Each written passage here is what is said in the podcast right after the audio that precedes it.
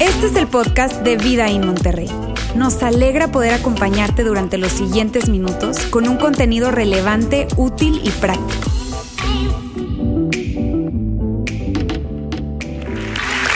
Amigos, muy buenas tardes. Bienvenidos todos. Gracias por estar aquí en el auditorio o si tú nos estás viendo a través de nuestra transmisión online, gracias por estar con nosotros. Hoy estoy muy contento porque me acompaña mi amigo Lino Fragoso, empresario, y eres una persona digna de admirarse, Lino. Gracias por estar con nosotros el día de hoy. Amigos, estamos en esta serie de voces, estamos en la cuarta parte porque creemos que tú y yo constantemente estamos escuchando a algo o a alguien.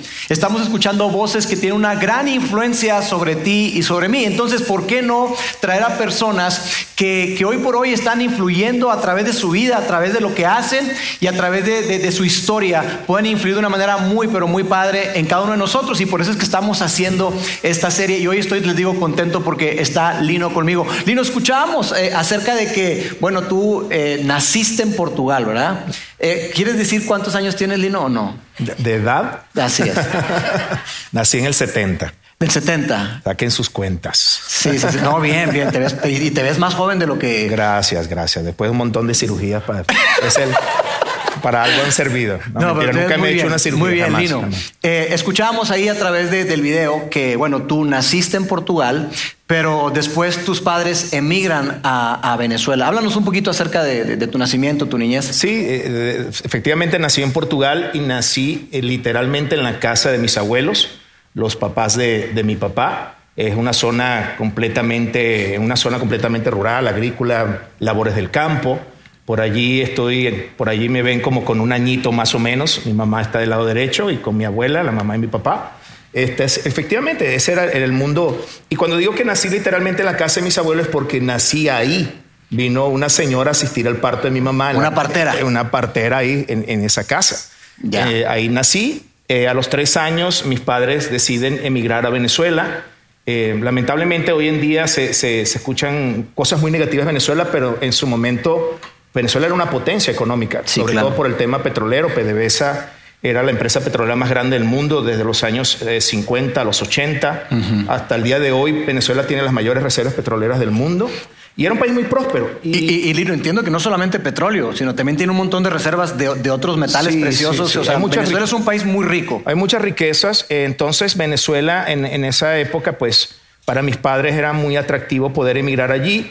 Em, este era lamentablemente hoy en día se, se, habla de muchos venezolanos migrando, sí. pero históricamente el venezolano no emigraba. Venezuela era un país que recibía emigrantes. Entonces, es, eh, no miles, millones de españoles, italianos, gente de toda Latinoamérica, Asia, Medio Oriente, pues emigraron allí. Y hasta el día de hoy hay, muchos, hay muchos extranjeros.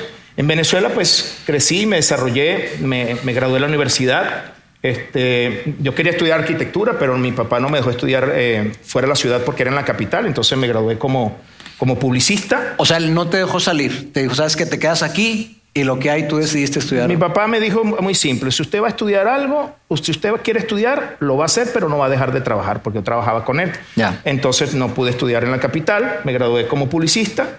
En Venezuela me, casé con mi amada esposa Carolina, que por, por aquí está, eh, muy pendiente de lo que digo, por cierto. Tomando nota. Y bueno, en Venezuela nacieron mis tres hijos, María Ángel que tiene 21 años, Isabela tiene 11 y José Manuel tiene 8.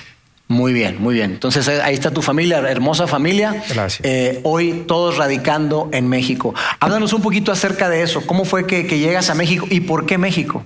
Bueno, eh, lamentablemente Venezuela comenzó a deteriorarse mucho como país con el gobierno de Hugo Chávez. Luego él muere, se toma el, poder Nicolás Maduro y con él se deteriora aún más el país. Ah, aunque nos estaba yendo bien con los negocios, mi, esposa y yo queríamos regalarle a nuestros hijos mejor calidad de vida.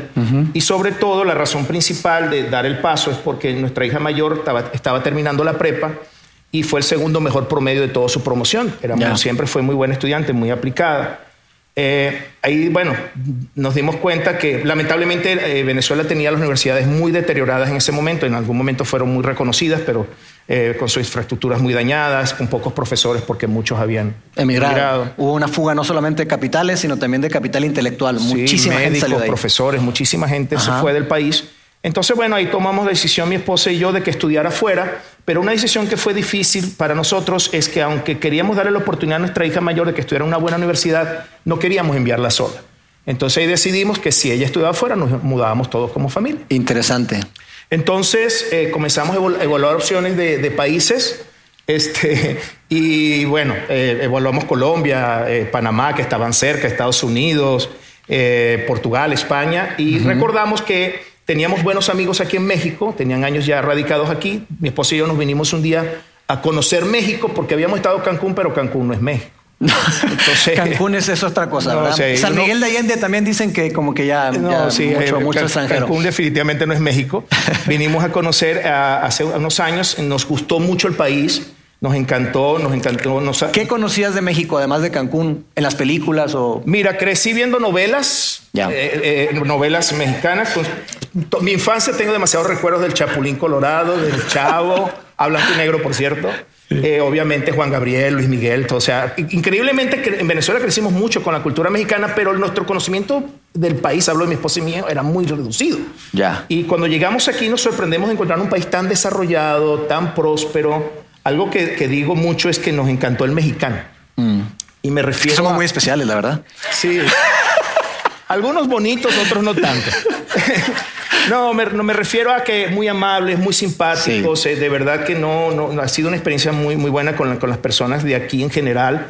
Eh, no sabíamos que eh, México tenía un, era tan, era, tenías un sistema educativo tan, tan desarrollado, tan bueno. Nos encantaron los colegios, nos encantaron las universidades. Finalmente inscribimos a nuestra hija en el TEC de Monterrey, en el campus Saltillo, y en octubre del 2018 es cuando nos mudamos acá. Entonces ya, ya, bueno, ya, ya estamos aquí desde el 2018. Yo en tu viaje que hiciste de, exploración, por llamarlo de alguna manera, donde tú estabas evaluando si te venías para acá, ahí te conocí, en, en, el otro local, ¿verdad? Eh, estábamos en la otra sede, Vida y Monterrey. Y recuerdo que Roberto me dijo, mira, hay un amigo, él es empresario, y a ver qué le puedes decir. Le dije, pues yo no sé nada, pero yo le digo lo que sea. este... Sí, fuiste muy amable, no me diste gran información relevante, pero muy simpático. Este, no, mentira. Y bueno, como ven, nací en Portugal, me crié, me crié en Venezuela, pero ahora soy mexicano de corazón. Así que bueno. Mira nada más eso, Lino. De hecho, quisiera saber cuántos mexicanos que están aquí se han puesto un traje de estos. Tendría mucha curiosidad. La verdad es que yo, mira, aquí hay unos que sí. Yo debo confesar, yo jamás me he puesto eso, pero me vería, yo creo, muy chistoso con mis piernas tan flaquitas. Me parecería Woody, el de, el de, Toy Story. Em, pero fíjate que, Lino, te queda excelente eso. Gracias, gracias. O sea, hay gente que no se le ve más o menos. Como al principio no sabían qué invertir aquí, trabajaba de mariachi en las noches. Oye, pues en Venezuela hay mucho músico, también entiendo, ¿verdad? Sí, de hecho me sorprendió. Nosotros en Venezuela toda la vida era un mariachi para todo. 15 años, un cumpleaños, un aniversario. Llego aquí y el mariachi ¿Dónde está? Necesita Guadalajara. No sé, no sé cómo se ve en Monterrey, pero en Saltillo es raro una fiesta con un mariachi o Sí, sí, sí. Sí se acostumbra, pero no es tan común, ¿verdad? Este, muy bien. Lino, ahora, eh, no solamente llegas a México, llegas, te estableces acá con tu familia, pero tú eres un empresario. Eres un emprendedor, eh, quisiera decir por naturaleza, de algo que, ha estado dentro de ti. Cuéntanos un poquito acerca de, ese rol como, como, emprendedor. ¿Qué fue lo que, lo que hizo que tú decidieras eh, dar ese paso como, como empresario? Mi, mi, experiencia laboral comienza a los 14 años cuando mi papá compra una panadería allá en Venezuela. Ya era una panadería en su momento bastante antigua, ya tenía como 30 años de fundada. Y con nosotros hasta el día de hoy tiene casi 40 años, eh, perdón, otros 30 años. Este, mi papá lo compra cuando yo tenía 14 años, ahí de una vez, eh, prácticamente no, obligado. mi papá no me dio opción, eh, me trabajaba con mi papá, con mi mamá en la panadería desde que tenía 14 ¿Desde los 14 años? Sí. De, ¿Están escuchando? A los 14 años. obligado, obligado. Ningún adolescente puede esa edad quiere estar en el negocio, pero claro. si tenía ratos libres en el colegio, mi papá me llevaba. Luego cuando me graduó de la prepa, ya mi papá me estableció un horario fijo de 2 de la tarde a 10 de la noche, de lunes a viernes. Sábado y domingo tenía que estar a las 5 de la mañana, que abríamos, hasta, altas horas de la tarde. Allí estuve trabajando 17 años de mi vida, eh, trabajando duro realmente, fue, una jornada muy dura. Mi papá eh, era una persona muy difícil, era una persona de muy mal carácter, muy como jefe, muy, muy complicado. Nunca tuve privilegios por ser hijo del dueño me trataba, me trataba de manera muy brusca. eh, delante de los clientes, delante de los empleados me regañaba muy feo, a mí y a todos, pero conmigo como que era peor el asunto. Entonces, este, ahí estuve, me pagaba muy poco, eh, ganaba muy poco, me daba como algo simbólico, por decirlo de alguna manera. Pues eras el hijo, ¿verdad? Sí, eh, eh, sus palabras, sí, es que yo te doy todo, me decía, y yo trabajando ahí dándole duro, y sí, claro. Entonces, bueno, eh, luego ya en algún punto un buen amigo que iba como cliente todas las noches eh, durante un año completo decía, Lino, vamos a montar un negocio tú y yo, Lino, vamos a montar un negocio tú y yo. Y mi respuesta era, mira, yo siempre le decía dos cosas. Una, que no tenía dinero, yo no tenía forma de, de ahorrar o tener un capital. Y dos, con tal de que no sea panadería. Y odiaba las Montamos panaderías. lo que sea, menos una que panadería. sea, odiaba las panaderías. Y él, no, Lino, las panaderías son un buen negocio, montar una panadería. Y yo, bueno, te- te- terminó convenciéndome. Lamentablemente yo no tenía capital, él sí tenía algunos ahorros. Hablo con mi mamá. Mi mamá me dice, claro, hijo, yo te apoyo, habla con tu papá. Fui a hablar con mi papá y sus palabras fueron que, que no me iba a apoyar. No me quiso prestar dinero de ninguna forma. Eh, del gerente del banco fue personalmente a hablar con un banco que yo fui a hablar porque no... no Para pedir un crédito y. ok, Exacto. Y, y como yo no, no tenía cuentas, no tenía nada, pues le pidí, el, el propio gerente del banco le pidió que fuera mi fiador. Mi papá no quiso ser mi fiador. Para mí fue muy triste y muy doloroso ver que después de 17 años no, yo no tuve prestaciones, yo no tuve... mm, mi papá le decía a todo el mundo que yo tenía el 25% de las acciones. Lo decía mucho ahí eh, con la gente, pues hablando. Ya. Yo lo escuchaba, yo nu- nunca vi eso. Dice, no, Lino, qué bien te va. Y dices, no, si supieras. Sí, no, no, nunca vi, nunca tuve ese privilegio. Gracias a Dios en su misericordia, mis suegros me apoyaron, me apoyaron muchísimo, me prestaron dinero, algunos amigos. Y O sea, lo que no recibiste de tu papá, lo recibiste de mis suegros. De otras personas, tus De mis- suegros. que ni, ni cerca tenían el capital o, o la capacidad económica. Mi suegra es enfermera y profesora, Sí. maestra, mejor dicho. Mi suegro trabajó toda su vida en la empresa eléctrica, de ahí se, se jubiló. Ya. Entonces tenían algunos ahorros y de una forma que no esperaba, porque no, ni siquiera les fui a pedir la ayuda, ellos voluntariamente hablaron conmigo. Y Lino, esto es lo que tenemos, cuenta con eso. Me dieron una cantidad importante. ¿Tenías, ¿Tenías a tu primera hija ya ahí, en ese momento? Sí, ya, había, ya me había casado, ya estaba mi, mi María Ángel ya había nacido, tenía algunos meses de nacido. Entonces, eh, mi papá pues se enojó mucho conmigo, se molestó, para él pues lo estaba abandonando, lo estaba dejando. No me apoyó de ninguna manera, ni moralmente, ni nada, pero eh, increíblemente en el 2002 logró abrir mi primer negocio. Este, Era una panadería más grande que la de mi papá, más moderna, ya, ya las panaderías estaban vendiendo más cosas, ya se habían abierto al tema de la comida, tipo restaurante. Y yo cuando veo esas imágenes hasta el día de hoy me conmueve, ya han pasado 20 años, y, y me, me emociona y me impresiona porque yo no tenía, yo no tenía dinero. O sea, yo abrí ese negocio sin tener nada propio, ni un, ni un solo Wow. centavo. Gracias a Dios fue un negocio que, que impactó mucho desde el primer momento, nos fue muy bien. Eh, eh, iba muchísima gente. En el 2007 logro abrir mi segundo negocio en un, en un centro comercial importante de la ciudad, también una panadería así moderna. En el 2008 abro mi tercer negocio en el centro comercial más grande y lujoso de la ciudad. Me estaba yendo muy bien, ya era un empresario bastante reconocido. Y, y fue un negocio que quedó muy bien, muy bonito, eh, un grande, amplio, espectacular. Se ve que, que vendías de todo, Lino, no solamente pan, sino un montón de cosas más. Sí, Este, tenías comida, por lo que estoy viendo Sí, ahí. pa- era- eso ne- son en Venezuela ese giro es muy completo porque es panadería, pastelería, cafetería, tenemos víveres, carnes frías eh, Wow. y obviamente comida. Entonces, de hecho yo, yo llegué en su, en su momento yo llegué a tener el mejor chef de la ciudad, el mejor panadero de la ciudad y el mejor pastelero de la ciudad en ese negocio. Wow. Fue, fue increíble, o sea, y lo digo con mucha humildad porque honestamente ne- me parece impresionante que de, de donde vengo lograr algo como eso. En el 2010 ocurre algo sorprendente.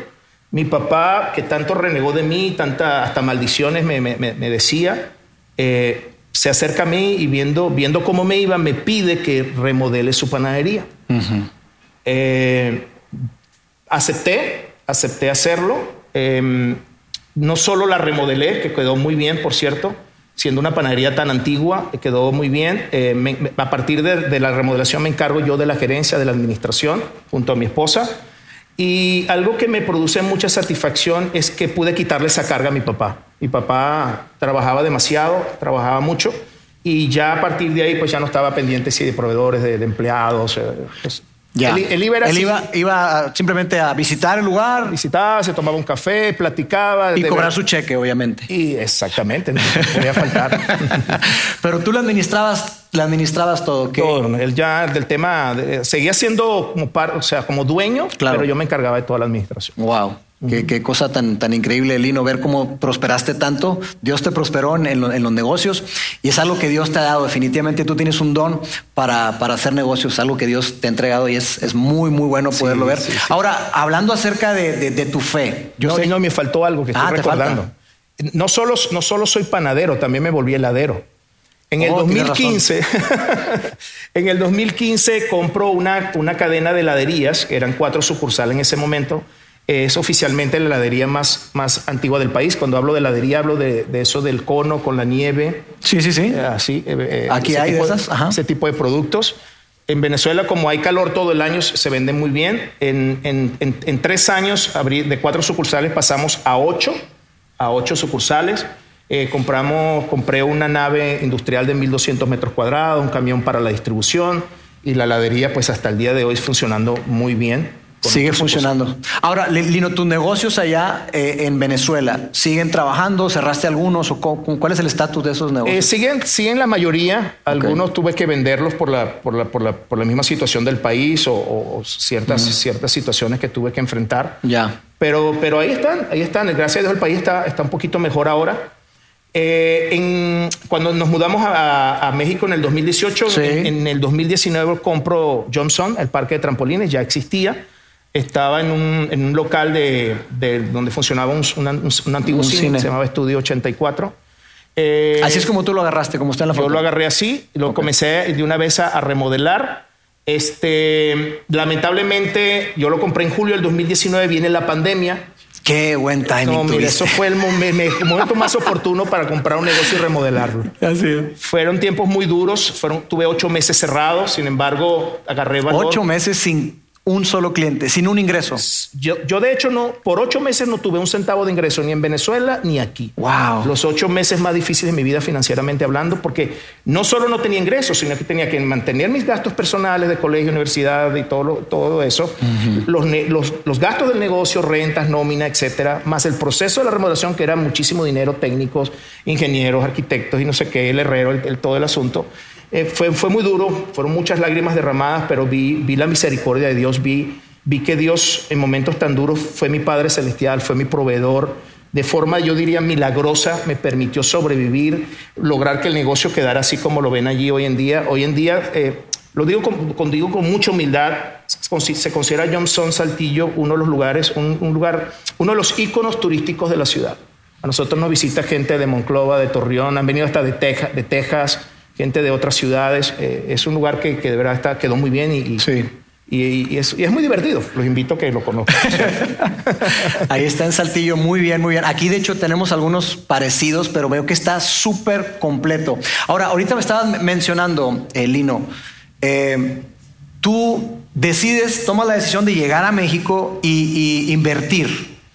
Eres un empresario, estuviste buscando diferentes opciones y decides invertir en este negocio de una manera también curiosa, porque no fue como que tú lo estabas buscando, tú me, contabas que fue algo así providencial, definitivamente la persona te dijo, oye, por cierto, estoy vendiendo. Sí, yo, yo cuando tenía apenas dos semanas de haber llegado aquí a México y a Saltillo, Alejandro Mendoza, que es pastor allá en el campo Saltillo, es buen amigo, nos invita a un cumpleaños de su hija, tenía, teníamos dos semanitas aquí, fuimos al cumpleaños y a mis hijos les gustó mucho, a los chiquitos. Les gustó el Ahí, lugar. en ese lugar. En ese lugar. Y yo íbamos con mucha frecuencia, fácilmente un sábado sí, un sábado no. Eh, por mucho tiempo conozco al dueño, se me presenta, empezamos a platicar, cada vez que iba platicamos, hasta el día de hoy somos buenos amigos. Y, y un día está, él sabía que estaba en el proceso de querer invertir, y le apunté a todo lo que sabía, panadería, pastelería, cafetería, heladería, todo, eh, buscando a ver en qué, por dónde me metí aquí. Y él un día me ofrece el negocio, cosa que cuando él me lo menciona, pues no le puse interés. Yo no soy, yo soy panadero y heladero, pero no trampolinero. Entonces, no, no se parecía a mí. Nada que ver con el giro que tú estabas acostumbrado. Nada, nada. Y de hecho yo no le di importancia alguna a lo que él me estaba mencionando. Llego a mi casa, le comento lo que hice con los niños, le comento a mi esposa lo que este señor me dice. Y a mi esposa le pareció buena idea. Y yo, yo- o sea, yo dije, bueno, está bien. Eh, siempre un consejo para los hombres que están aquí, Sí. sobre todo casados, háganle caso a las esposas. Ellas Sí. siempre tienen la razón. Y bueno, eh, me pareció, me- ella me empezó a explicar por qué le parecía buena idea. Empecé como a ponerle interés, duramos algunos meses hablando con el Señor, llegamos a un acuerdo y compré ese negocio en el 2010. Muy bien, muy bien. Entonces vemos ahí cómo es que de una manera providencial, escuchando la voz de tu esposa, eh, tú tomas la decisión de emprender ese negocio. Ahora, eh, yo sé, Lino, que, definitivamente la fe... Eh, juega un, rol muy importante en tu vida. Cuéntanos un poquito acerca de eso. ¿Cómo es que tú llegas a, entregar tu vida a Dios? Sí, yo crecí, mi mamá eh, muy católica, católica practicante, mi mamá, yo, yo escuché, yo, crecí escuchando a mi mamá decir que todo lo que no era católico era malo. Para mi mamá, cualquier religión que no fuera la católica era una secta terrible. Así crecí yo con esa mentalidad. Llego a la universidad con 18 años eh, y conozco, conozco al primer cristiano no católico en mi vida que por cierto, aunque era joven, igual que nosotros, todos teníamos más o menos la misma edad, ya era pastor, tenía una iglesia pequeña. Y bueno, cuando me, entero de eso, yo andaba aterrado. O sea, donde, donde él estaba, yo estaba bien lejos. él, era, la vuelta, literalmente. era muy simpático, era muy amable. Si me veía en la cafetería, ¿no quieres un refresco? o sea, tenía miedo que me pusiera algo, me lavara el cerebro, me hiciera una pócima o alguna brujería o algo. Ay, Dios mío. Y bueno, era un chavo muy simpático, muy agradable, fue, era muy buen compañero de todos. Era, era un cristiano de verdad, de verdad. O sea, nos hablaba de Dios, o sea, se llevaba la Biblia a clase. Eh, luego en el proceso de la carrera hicimos, hicimos una buena amistad, somos amigos hasta el día de hoy. Él, él me empezó a invitar a algunas iglesias, iba con él, a algunos conciertos cristianos, algunas cristianas. Y cuando ya tenía 21 años, que ya prácticamente estaba terminando la carrera universitaria, este, ahí es cuando recibo a Jesús como, como Señor y Salvador. Comienzo a, a, congregarme en una iglesia que, por cierto, él, él me llevó. Y ahí estuve muchos años, ahí comencé de una vez y me involucré con actividades con jóvenes, tipo esos campamentos que vimos hoy en el video. Sí. Me, eh, involucré mucho en organizarlos, de hecho ahí conozco a mi esposa porque formábamos parte de lo que llamábamos en esa época el comité de jóvenes. Y bueno, estuvimos en todo, en actividades, en charlas, en conciertos, obras de teatro. Ahí en la iglesia me caso, conozco ahí conozco a Carolina y nos casamos. Luego ya casado comenzamos a servir en, con matrimonios, duramos más de 15 años trabajando con matrimonios, en consejería, cursos, retiros, muchas actividades muy bonitas que tenían que ver con eso. Eh, una, de las, una de las primeras cosas que me ocurrieron cuando llegué a la iglesia es que me enamoré de la Biblia. Me encanta. Yo nunca en mi vida había leído la Biblia. Cuando comencé a leerla me pareció fascinante. Me encantaban sus historias, todas las enseñanzas que veía ahí. Y empecé a estudiar, ya a estudiar ya más seriamente, me metía en todos los cursos que podía, compré diccionarios bíblicos, este, comentarios, comentarios, todo. lo que podía, leía mucho, llegué a reunir una biblioteca muy grande, muy completa. O sea, tú te metiste de lleno. Sí, sí, me enamoré de la palabra de Dios y bueno, me empezaron a dar pequeñas oportunidades de, en, en, en, ¿cómo se dice?, en servicios matutinos, después algunos domingos y bueno, a la larga pues descubrí que Dios me dio un don de la enseñanza y me convertí en, predicador y comunicador pues regular y, frecuente los domingos. Ahí está Lino, ¿eh? Predicando. Sí, ahí, eso fue hace como 10 años esa foto. Sí, se ve que eras otra Todavía persona. Estaba, estaba menos arrugado. Oye, qué bien, Lino. Qué bien, qué bien. Este, qué bien que has te conectaste con Dios y, interesante porque quizá muchas personas de las que están acá cuando escuchan de que te enamoraste de la Biblia les puede sonar extraño, ¿no? O sea, yo, conozco personas que dicen, oye, es que la leo no le entiendo nada. Sin embargo, tú en, ese nuevo nacimiento que tuviste, al conectarte con Dios, empezaste a, estudiarla, a leerla y, de plano te metiste y tuviste un, un, grado de comprensión. ¿Hubo alguien que te ayudara? Eh, José, que te ayudaba, te acompañaba para que la pudieras entender mejor? Sí, eh, obviamente en esa sed de búsqueda yo hablaba con todo el que podía. Ya. Por eso te digo, a veces abrían un curso, un seminario, yo iba a todo lo que, todo evento que había en la ciudad. Yo iba, habían grandes congresos antes, ahorita que no se ven tanto, pero antes llenabas llenaban un estadio, llenaban un lugar de, deportivo de, miles de personas, traían pastores, predicadores, cantantes de todo el mundo y yo era esa sed. Yo fui un joven un joven que se, enamoró, realmente de Dios. Yo quería tener un anhelo de conocerlo. Muy bien, muy bien. Gracias, Lino. Eh, si, si yo te preguntara, ¿cuál es ese componente? Porque hay personas que veo caras de gente que ha, tenido esa, esa idea de emprender, de poner un negocio o alguna cosa. Si yo te preguntara a ti, Lino, ¿cuál es el componente más importante que tú puedes decir eh, ha sido el mayor contribuidor al éxito que Lino Fragoso ha experimentado, ¿qué me dirías? Yo pienso que, que sin lugar a dudas para mí, para mí, el, yo, sé, yo sé que hay gente mucho más próspera que yo, gente con negocios pues mucho más grandes, grandes corporaciones, gente millonaria en el mundo, pero yo soy de los que creo que el éxito es algo integral. Eh, sabemos de dueños de grandes compañías, gente hasta famosa, deportistas, cantantes, tienen muchísimo dinero, pero se sienten miserables, deprimidos, tristes, solos, se han divorciado un montón de veces, los hijos no lo quieren. Considero que el éxito es algo integral y en mi caso creo que el, eh, el éxito o ese componente importante es que yo decidí involucrar a Dios en todo lo que hacía. Yo muy intencionalmente involucro a Dios en todo lo que hago. Yo jamás tomo una decisión relevante o importante como abrir un nuevo negocio, invertir en algo o incluso eso de mudarte de país sin consultarle, consultarle a Dios. A ver, pero, pero, eh, este, para un, trayendo un poquito de claridad, ¿cómo, ¿cómo es eso? Porque quizá alguien está escuchando acá y dice, oye, pues qué padre suena, pero ¿cómo lo consulto? ¿Un oráculo? ¿Cómo está la cosa? Compras una bola mágica, si son de vidrio, Hay algunos ungüentos. En, en HB Walmart. Buscas en Google dónde comprar una bola. Este, sí, de hecho, eh, yo, yo uso una frase un poco extraña, tengo años diciéndola, y es que yo no me muevo si Dios no me habla. Es una frase que, yo inventé. yo no me muevo si Dios no me habla. Yo no me muevo si Dios no me habla. Este, y para no confundir más a las personas, para que no se vayan más confundidos de los que llegaron, eh, me llama mucho la atención de que la gente no tiene problemas para creer que Dios no es sordo. Me refiero a, que hasta la persona más atea en un momento muy difícil puede levantar su mirada al cielo y decir, Dios, ayúdame. Si estás allá arriba, si existes. Sí, si tú le hablas a Dios, le dices algo a Dios es porque crees que Él te puede oír, ¿cierto? Mm. Entonces Dios no es sordo. Pero es increíble el, problema que tiene la gente en creer que no es mudo. Mm. O sea, Dios no es sordo, pero es mudo. Y lo que quiero decir es que así como Dios te escucha, también te puede hablar. Wow. No sé si has visto las películas de Moisés cuando sale un trueno y. Sí, sí, se abre, el cielo. Sí, algo así. ¿Tú has experimentado eso? no, definitivamente, ok. Eh, eh, para claridad de todos, no es que Dios de una manera audible este, te hable. Sí. Pero Dios habla de diferentes formas. Es correcto. Yo lo que quisiera decir para las personas que nos están escuchando es. Eh, atrévete a hablarle a Dios, atrévete, atrévete a hacerle preguntas a Dios. Yo te aseguro que si tú lo buscas, que si tú lo involucras en tus decisiones, Él te va a hablar. Correcto. Y Él habla de una manera muy particular a cada persona. Puede hablarte a través de la Biblia, puede hablarte a través de una canción. Puedes venir a un lugar como este y escuchar algo y decir, esa era la respuesta que estaba buscando.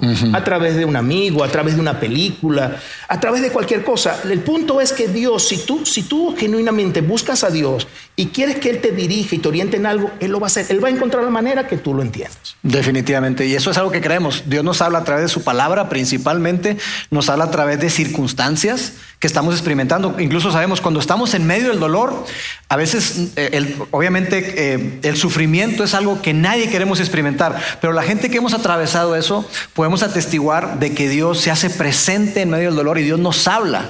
Ahí. Sí es Luis, decía que Dios nos, nos susurra en la conciencia, eh, nos habla, pero que grita en medio del dolor. Así y me encanta saber eso, que obviamente nadie queremos eso, nadie queremos sufrir, pero Dios habla de una manera muy particular ahí y nos habla a través de otras personas, personas sabias, personas que van más adelante de nosotros y Dios eh, eh, nos habla de una manera muy particular. Ahora, ese es el, el principal componente, tú involucras a Dios en todas tus decisiones. Correcto. Tú no te mueves si Dios no te habla. Así es. Ahora, Lino, yo sé eh, que tú eres una persona muy generosa. Yo sé que no te gusta que lo diga, pero tú eres una persona muy generosa.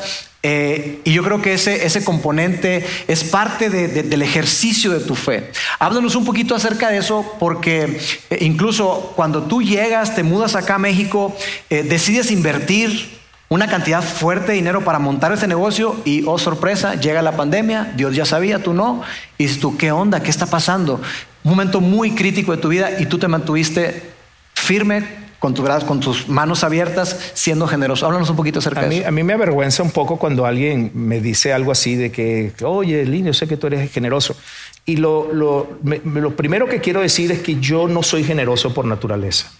A mí mi papá me entrenó, me entrenó, me enseñó que uno tiene que luchar por lo que es de uno, que lo primero, primero soy yo, no me tengo que estar pendiente de los demás, cada quien tiene que hacer su vida Eh, también crecí mucho con la idea de que todo el mundo está pendiente de lo tuyo para quitártelo. Mm. Cuando empiezo a ir a la iglesia, mi papá me tenía atormentado porque tonto, me decía todas las groserías del mundo, que tú hicieras esto, esto, todo, ahí se van a aprovechar de ti, te van a quitar todo lo que es tuyo, esas iglesias pastores son, todos son unos ladrones, cosas espantosas que me atormentaban, me confundían, me llenaban de miedo. Luego fui en ese proceso de conocer la palabra de Dios, descubro un principio que se llama la ley de la siembra y la cosecha. Para los que nunca lo han escuchado, es un principio universal. Está en la Biblia, pero se aplica a todos. O sea, seamos creyentes o no, siempre se va a cumplir. Lo que tú siembras, Cosechas. vas a cosechar. Si tú siembras bondad, vas a cosechar bondad. Si tú siembras, eh, si tú siembras eh, buena actitud, vas a cosechar buena actitud. Y, así- y- y- y- y se aplica muy bien con el dinero. Es la- en la Biblia está muy clara que cuando tú das, das de lo que tienes, Dios te retribuye mucho más. Cuando yo descubrí ese, eh, cuando descubrí que la Biblia decía, la única vez en la Biblia que dice que Dios abrirá la ventana de los cielos, tiene que ver cuando das dinero para que su obra o su reino se extienda en esta tierra. Eso a mí me impactó mucho. Y lo, lo- lo otro que descubrí es que la única vez en la Biblia que Dios dice que réteme en algo es que puedas confiar en Él, dar fielmente, porcentualmente, para que Él te pueda, te pueda sorprender. O sea, nunca más en la Biblia parece que lo retemos en algo, pero sí, sí, sí, sí, sí, sí, sí tiene que ver con dar para que el reino de Dios se extienda. Entonces, bueno, ahí, ahí estaba muy, muy nuevo todavía en los caminos de Dios. Ahí comencé a sacar yo mis cuentas, cuánto ganaba, lo sigo haciendo hasta el día de hoy. Hay que saber, hay que saber cuánto ganas, cuánto recibes, sacas tu porcentaje.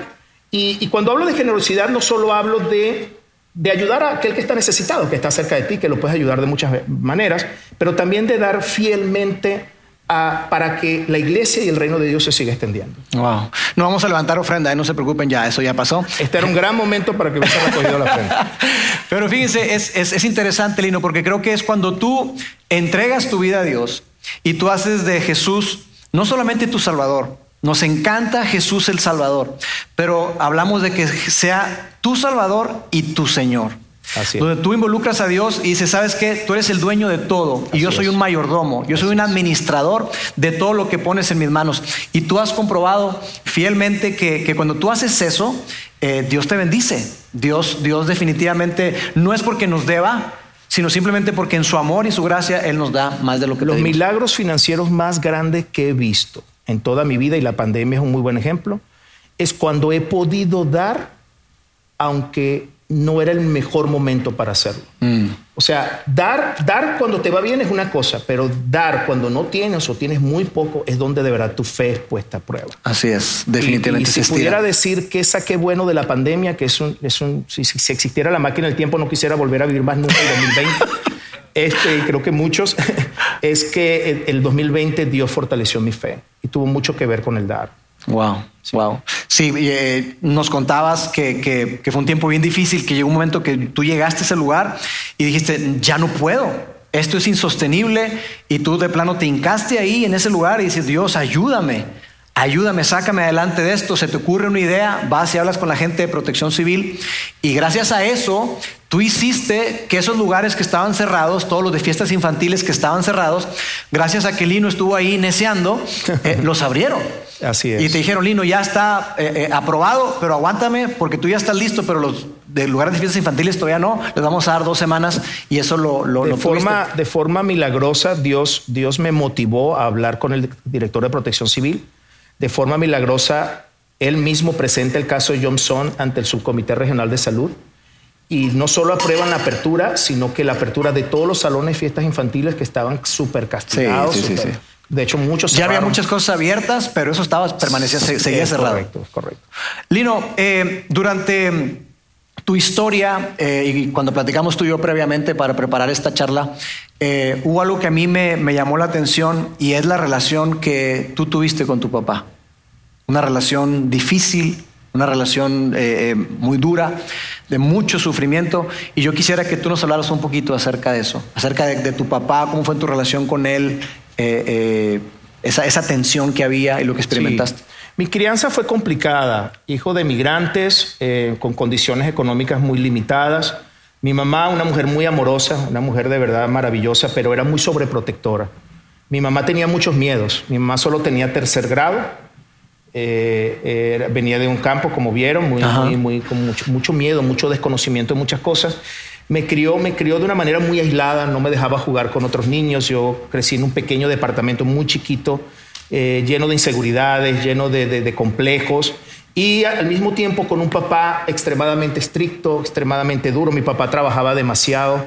Eh, antes de la panadería él tenía un reparto de productos lácteos, se levantaba todos los días a las 2 de la madrugada, regresaba a las 3 de la tarde, comía y dormía un par de horas, luego salía a, cobrarle a algunos clientes.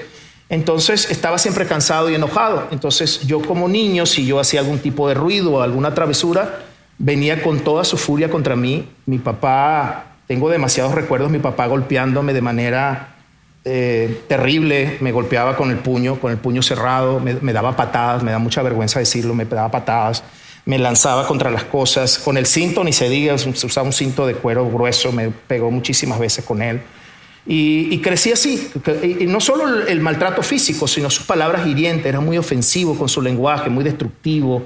Eh, me, decía, me decía que yo no valía nada, que no servía para nada, que yo nunca iba a hacer nada en la vida. Era una frase que me, decía demasiado en su enojo, en su rabia. Y, y, por supuesto eso pues me lastima. Yo yo crecí, después que trabajaba con él y lo veía más, era peor. Eh, eh, llegué a odiarlo, odié con toda mi alma a mi papá. Me da pena decir esto, pero deseaba su muerte. Yo deseaba que él muriera. En mi mente me repetía mucho cuando él me gritaba delante de los clientes, me, avergonzaba y me humillaba en el negocio. Yo decía en mi mente, con mucha, con mucha ira y mucha rabia. Yo decía, algún día yo voy a tener dinero y me las vas a pagar todas, me decía en mi mente. Yo a él jamás, a él directamente jamás le falté el respeto. No mm. importaba lo que él me dijera, me humillara o me gritara, yo jamás le contesté, le hablé o, lo, ofendí, jamás, jamás, aunque, aunque tenía ganas a veces, nunca lo hice. Mi mamá muere prematuramente cuando tenía 64 años, eh, de una manera sorpresiva, muy, muy rápida. Y, yo, yo, fue uno de los días más oscuros de mi vida. Yo estaba muy molesto con Dios. Y yo decía, Señor, ¿por qué te llevas a mi mamá? Mi mamá siempre me amó, me cuidó, creyó en mí. ¿Por qué no te llevaste a mi papá? Hmm. Estaba muy molesto con Dios. Sin embargo, entendí que Dios quería que yo perdonara a mi papá. Eh, entendía que Dios quería que lo perdonara. Me tomó años, me tomó años. Y un día en el fondo de mi corazón decidí perdonarlo decidí perdonarlo. ¿Y, qué cambió en mí? Porque mi papá seguía igual, mi papá seguía tratándome igual, cambió mi actitud hacia él. Mm. Ya era más, más abierto, más amigable. Le, yo siempre lo respeté, pero no había, nunca había logrado construir una amistad con mi papá. Y luego cuando ya decido perdonarlo, primero sentí una paz maravillosa dentro de mí, mucha libertad. Empecé a mirarlo diferente. Wow. Empecé a, empecé a entender de que si él era así, o sea, logré entender de que él no me daba, no me podía dar lo que no tenía. Sí. Y luego en el proceso descubrí que mi abuelo, el papá de mi papá, fue peor con él que él conmigo. Entonces mi papá también fue una víctima. Sí. Y luego empecé a, entonces pude verlo con misericordia, pude verlo hasta con lástima. Con gracia, de alguna manera extenderle sí, gracia. Yo lo miraba y yo decía, este hombre ha sufrido mucho, o sea, viene un país extranjero y ha trabajado demasiado, o sea, pude comprenderlo. Sí. Entonces, a lo largo de, de ese proceso, con los años, pude construir una bonita amistad. Mi papá mi papá, lamento que mi papá nunca ni una vez me dijo, hijo, te felicito, hijo, qué, qué, grandioso eres. O sea, palabras... Estoy orgulloso de ti. Estoy orgulloso de ti. Nunca lo dijo. Pero como dice mucho mi esposa, este, tu papá te amaba. De hecho, hasta el último día de su vida yo lo, lo saludaba con un beso en la mejilla. Y estábamos en Portugal en el 2016 de vacaciones todos como familia. Y eh, teníamos una semana allí, se sintió mal lo llevé al hospital en la madrugada, lo, llevaba aquí a mi lado, ya, ya, él, ya venía mal. Cuando me paro frente a la emergencia, veo que no está respirando, pido el apoyo, lo sacan, lo sacamos, lo acostamos en la banqueta. Durante casi dos horas trataron de revivirlo con esas cosas que hace, inyectándole cosas y le y, bueno, simplemente falleció. Me dio mucha lástima ver a mi papá tirado en una banqueta frente a un hospital, ni siquiera lo ingresaron. Y yo me arrodillé, lo besé, puse mi mano en su pecho y le dije, papá, gracias porque fuiste un buen papá. Wow, Lino.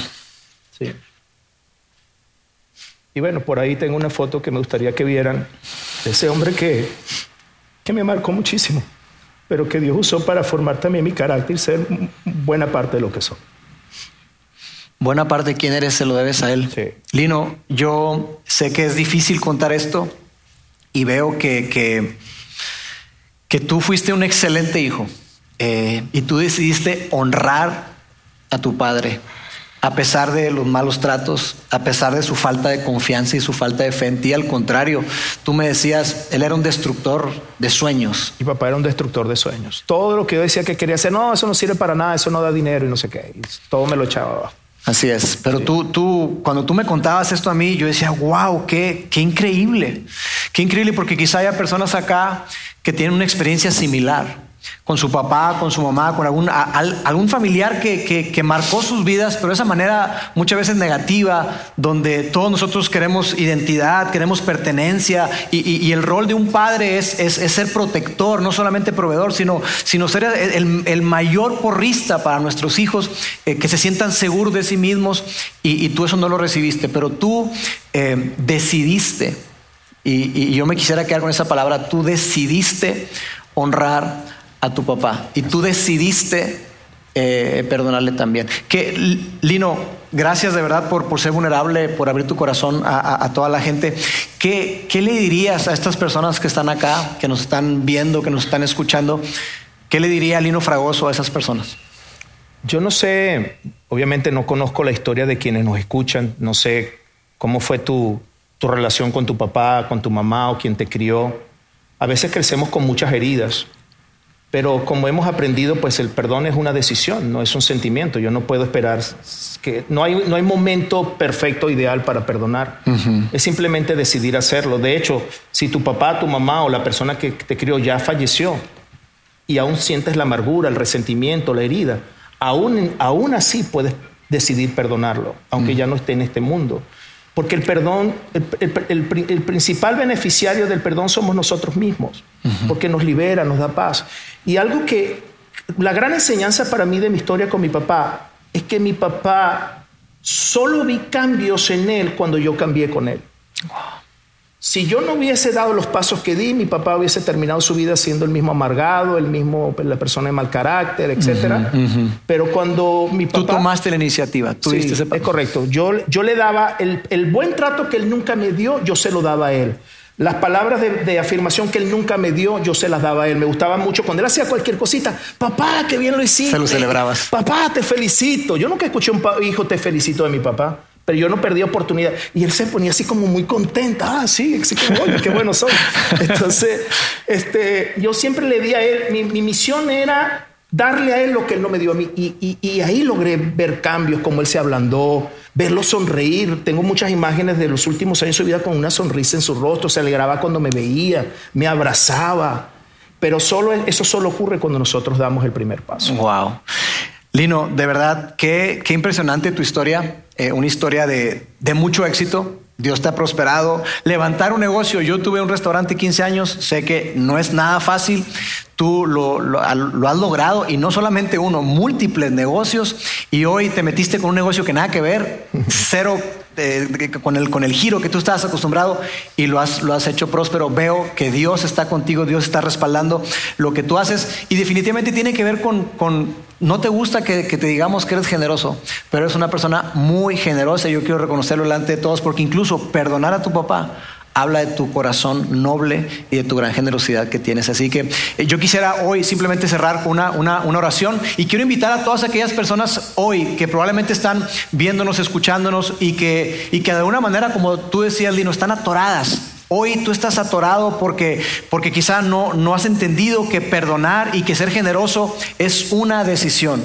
Que tú hoy puedas tomar esa decisión y de perdonar y soltar a aquella persona que tienes que perdonar y también de que tú puedas probar eh, cómo es que siendo generoso, decidiendo ser generoso, hay una gran bendición atrás de eso. Así que Lino, nos ponemos de pie y oramos.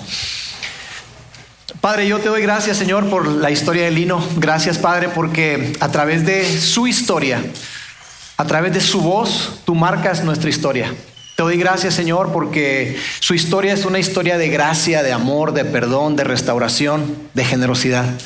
Padre, hoy yo quiero poner en tus manos a cada persona que está acá, cada persona que nos está viendo, cada persona que escucha este podcast y que probablemente eh, está luchando y que por años y años ha retenido el perdón y está viviendo quizá con resentimiento, con amargura. Padre, que hoy puedan tomar la decisión de soltar de decidir perdonar, incluso si esa persona que les hirió no está más con ellos. Y Padre, también quiero pedirte para que nos sigas enseñando que de tu generosidad nosotros podemos aprender, que tú nos, nos invitas a ser generosos porque tú has sido generoso con nosotros, nos diste lo más preciado a Jesús, a tu Hijo, para hacer posible que tuviéramos una relación contigo. Así que hoy yo Dios pongo delante de ti todas las personas que están acá, los bendigo en tu nombre y te doy muchísimas gracias en el nombre de Jesús. Amén. Amén. Amén. Dino. Sigue conectado a los contenidos de Vida en Monterrey a través de nuestro sitio web y de las redes sociales. Muy pronto estaremos de vuelta con un nuevo episodio.